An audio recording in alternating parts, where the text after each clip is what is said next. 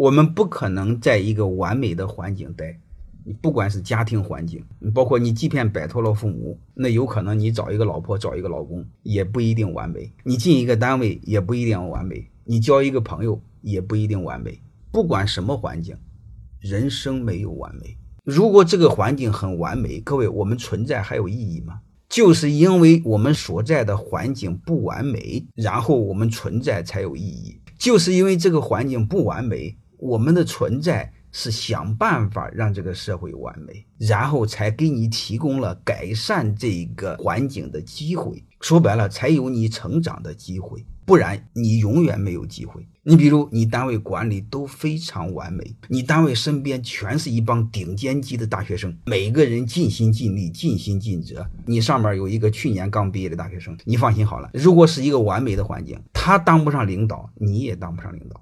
等他当上领导的时候，他就五十九了。等他退休了之后，你当上领导，你也五十九了。等你所谓的功成名就的时候，你已经退休了。如果他身体再好点儿，你这辈子没机会。我们不要苛求这个环境完美。我一再说，我们所有的人生没有完美。回首你的过去，你会发现是一路残缺，一路遗憾，一路心痛。所以我从来我不认为我做得好啊，我也从来不认为我是好人。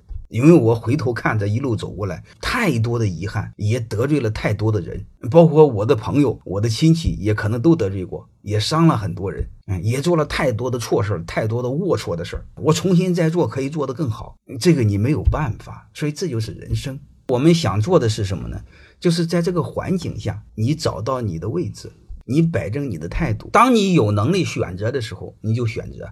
没能力选择的时候，就是当你没有能力反抗的时候，你只有备选的能力，只有备选的无奈。你告诉我你怎么办？那你只有顺从嘛？顺从不快乐怎么办呢？不快乐，你假装快乐，你也得假装啊。你说你怎么办？但是这个时候你要干什么？你要把能力提起来。能力提起来，目的是什么？就是争取有自己选择的空间，选择的自由。这辈子你会发现，其实我们就要两个：选择老板、选择公司的自由，还有一个结婚的时候选择异性的自由。它的本质就一个事儿。提高自己的能力，然后让自己有选择空间，从而占有更多的资源。你选择更好的公司，是不是想占有更多的资源？选择更好的男女朋友，是不是想占有更好的异性资源？所以你会发现，我跟你们谈的所有的事儿的原点就一个：好好努力工作，提高能力，让自己有选择的空间，选择的自由。我们不可能一路是光明。